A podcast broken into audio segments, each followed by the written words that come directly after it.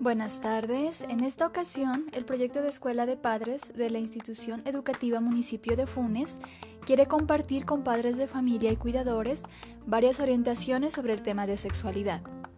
Vamos a revisar algunos conceptos básicos que ustedes deberían conocer Luego le realizaré algunas recomendaciones para hablar de este tema con sus hijos y finalmente les compartiré cuáles son las habilidades que las familias deben promover en los niños, niñas y adolescentes con el fin de garantizar una educación sexual apropiada.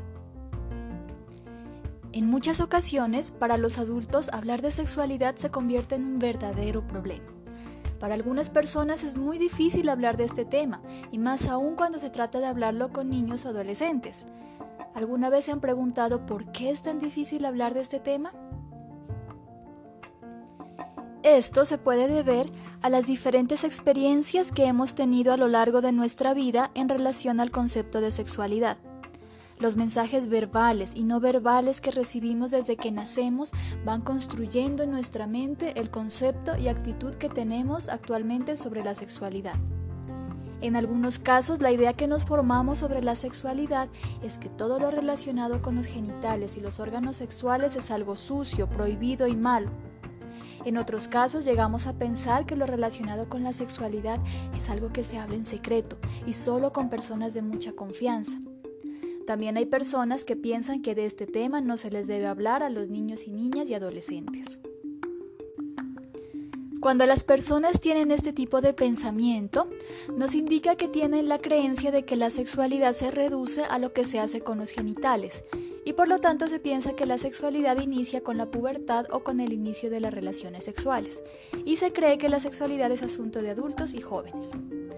Esto con frecuencia lleva a pensar que lo importante de, la sexualidad es evitar riesgos como el riesgo de un embarazo o el riesgo de una enfermedad de transmisión sexual y entonces nos limitamos a hablar solamente de métodos anticonceptivos.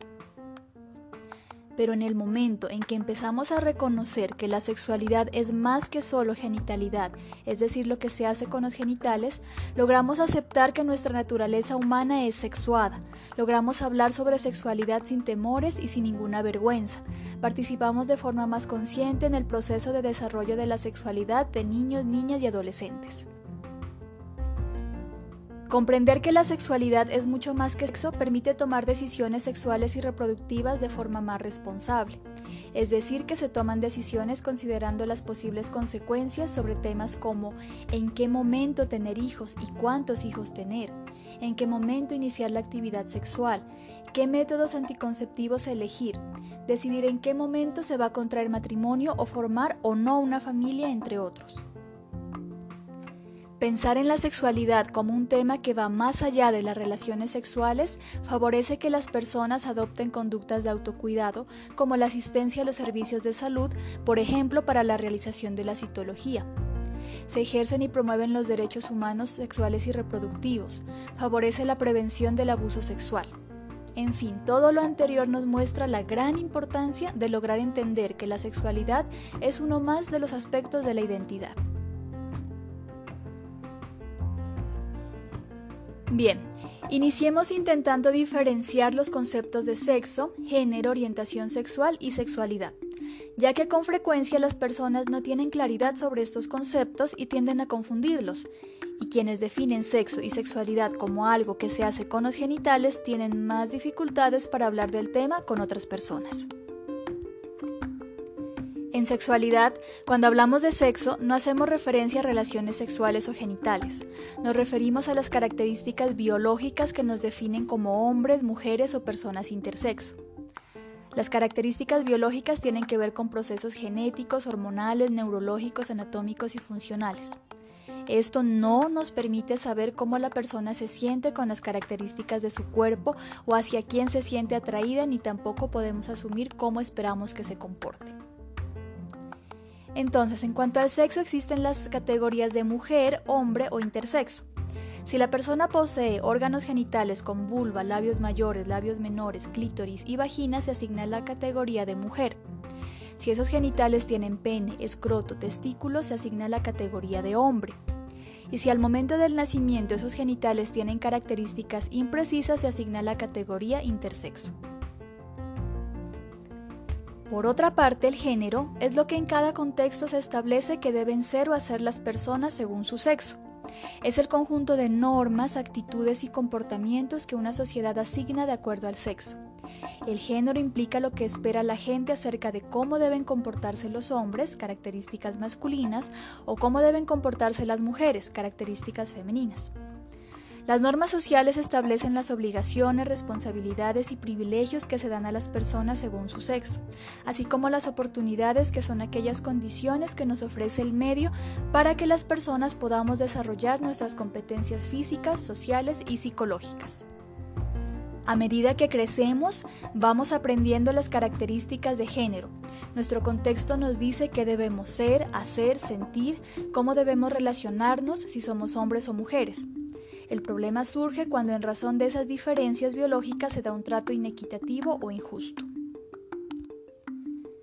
La orientación sexual describe el sexo de las personas por las que se siente atracción, deseo, interés y amor.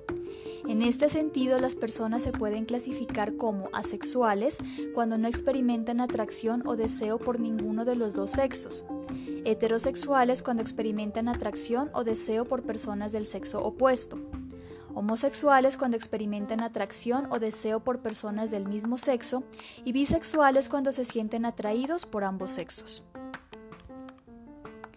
¿Y entonces qué es la sexualidad? Primero, debemos recordar que la identidad hace referencia a la descripción que la persona hace de sí misma para diferenciarse de los demás y la sexualidad es la descripción y evaluación que hacemos de aspectos de la identidad que tienen que ver con el sexo, género y la orientación sexual.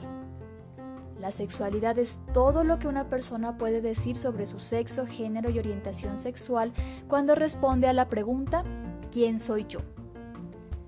La sexualidad tiene que ver entonces con procesos biológicos, sociales y psicológicos que se construyen y cambian a lo largo de la vida dependiendo de las diferentes experiencias vividas. Lo que les acabo de contar es apenas un esbozo del amplio tema de la sexualidad, pero es una base importante para que puedan hablar de sexualidad con sus hijos e hijas. Hay muchas maneras de comenzar este tipo de conversaciones sobre sexualidad y se vuelve más fácil con el tiempo y con la práctica. ¿Qué debo tener en cuenta para hablar de sexualidad? Los niños pequeños siempre tienen muchas preguntas. Eso no significa que debamos llenarlos de demasiada información, pero tampoco debemos mentirles o ocultarles información. Debemos dar la explicación más simple y solamente dar más detalles si tienen más preguntas. Al hablar de sexualidad es importante ser honestos, claros y precisos. Para responder apropiadamente a las preguntas de los niños sobre sexualidad, primero podemos intentar saber qué es lo que realmente el niño está preguntando y se le puede decir, es una buena pregunta, ¿qué te hizo pensar en eso? ¿O puedes decirme qué sabes ya al respecto? ¿O cuál piensas que es la respuesta?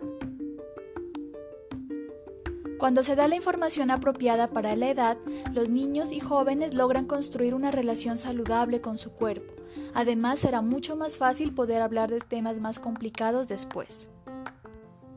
Para hablar sobre sexualidad con los hijos no es necesario planear una gran conversación en donde se les quiere dar toda la información relacionada. Es mejor aprovechar los momentos casuales de enseñanza que se presenten y tener varias conversaciones cortas. Los momentos de enseñanza aparecen todo el tiempo en la vida cotidiana. Por ejemplo, en el caso de los niños, preguntar sobre sus genitales durante la hora del baño encontrarse con una vecina embarazada o escuchar a otra persona hablar sobre sexo por televisión. En el caso de los adolescentes, al mirar alguna película, televisión, publicidad y redes sociales. Hay personas que piensan que hablar con los hijos sobre sexualidad va a provocar que tengan relaciones sexuales anticipadamente. Y resulta que esto no es así. Las diferentes investigaciones muestran que los niños y jóvenes que hablan con sus padres sobre sexualidad tienen mayores posibilidades de esperar a tener relaciones sexuales hasta ser mayores y utilizar métodos anticonceptivos cuando finalmente lo hacen.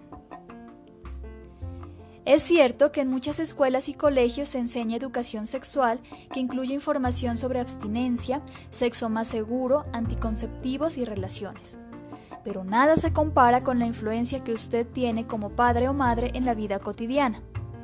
Es por eso que hablar de la sexualidad en el hogar es tan importante, aun si su hijo obtiene la información correcta en el colegio. Pero no olviden que hablar de o dialogar no es solo dar información y consejos. Implica saber qué tanto conoce su hijo sobre el tema, conocer su punto de vista, respetar sus opiniones y ayudarle a aclarar información equivocada. Por eso, las familias cumplen un rol muy importante en el desarrollo y bienestar de los niños, niñas y adolescentes.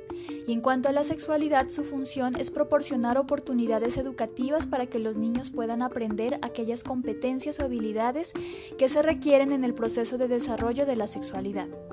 Es decir, las familias deben generar las condiciones para que se les garantice el derecho a la educación sexual.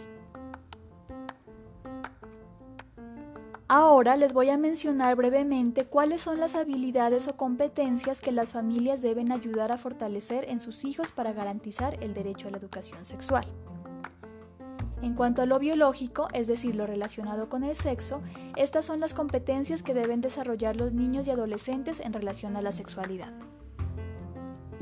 Entre los 6 y 9 años, Deben identificar los órganos sexuales internos y externos y su función, y nombrarlos con los nombres correctos. Deben reconocer y valorar positivamente las capacidades de su cuerpo, como la velocidad, flexibilidad, fuerza, ritmo, entre otras, independientemente de que seamos hombres o mujeres. Entre los 9 y 11 años deben aprender a anticipar y comprender y hacer una valoración positiva de los cambios que vienen con la pubertad, como por ejemplo el cambio de la voz, la primera menstruación, sudoración, entre otros, lo cual les permite continuar con el reconocimiento y aceptación del cuerpo. Entre los 9 y 14 años deben ser capaces de analizar críticamente las creencias equivocadas sobre los cambios en el cuerpo en hombres y mujeres durante la pubertad y reconocer esos cambios como algo natural y valioso, como una manifestación del crecimiento. Entre los 11 y 14 años deben aprender a mantener hábitos de aseo personal autónomos. Especialmente en la pubertad se debe resaltar la importancia del baño diario por el cambio en la sudoración, el monitoreo del ciclo menstrual y el aseo correcto de los genitales. A los 11 años se debe promover la disposición y el aseo de la ropa interior y la ropa de cama, si ha habido alguna eyaculación o mancha menstrual.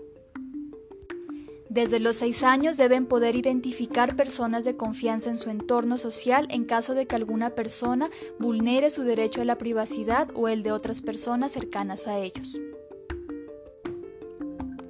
En el aspecto psicológico y social de la sexualidad, es decir, lo relacionado con el género y la orientación sexual, las siguientes son las habilidades que las familias deben promover en sus hijos e hijas. Se debe promover la capacidad de analizar críticamente las fuentes de presión social en cuanto a expectativas de género. En la adolescencia una presión muy fuerte se relaciona con la apariencia física. Desde pequeños empiezan a sentir la presión social de cómo se espera que luzca su cuerpo. En las mujeres en cuanto a belleza y atractivo físico y en los hombres en cuanto a fortaleza física y competencia atlética. Se debe promover en los estudiantes la capacidad de cuestionar esos modelos idealizados de belleza sobre el cuerpo en comparación con un cuerpo saludable. Se debe fomentar el disfrute de manera autónoma de las actividades que les llama la atención. Esto será la base para el establecimiento de metas personales, académicas y laborales sin ningún tipo de restricción basada en el sexo.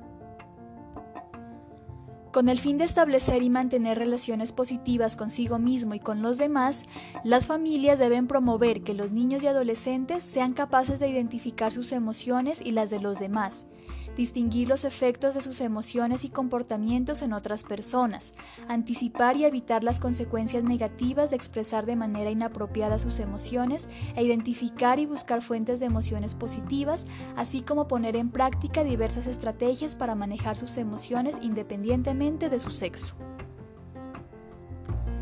Dentro de la sexualidad, un elemento muy importante son las relaciones sociales donde los niños y niñas y adolescentes pueden aprender los diferentes tipos de vínculos afectivos. En este contexto se pueden promover en la familia habilidades que les enseñen cómo mantener relaciones afectivas de amistad y románticas.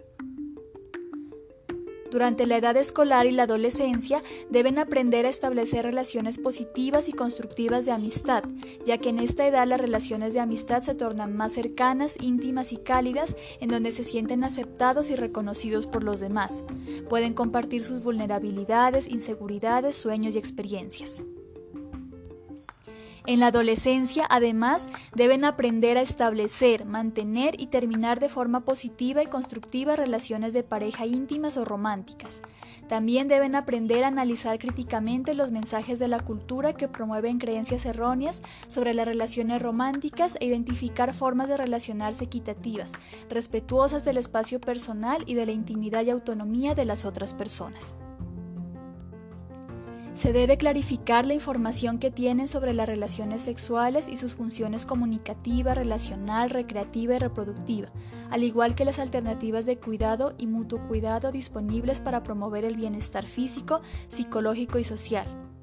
Estas alternativas de autocuidado incluyen el autoexamen de seno, citología, métodos anticonceptivos para prevenir el embarazo y el uso del condón para prevenir la transmisión de enfermedades de transmisión sexual.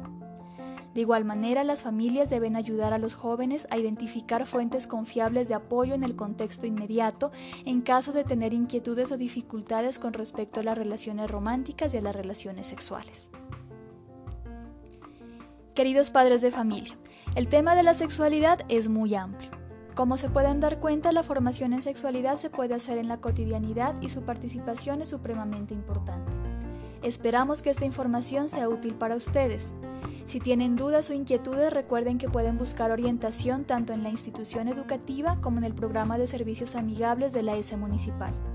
Muchas gracias por su amable atención. Hasta una próxima oportunidad.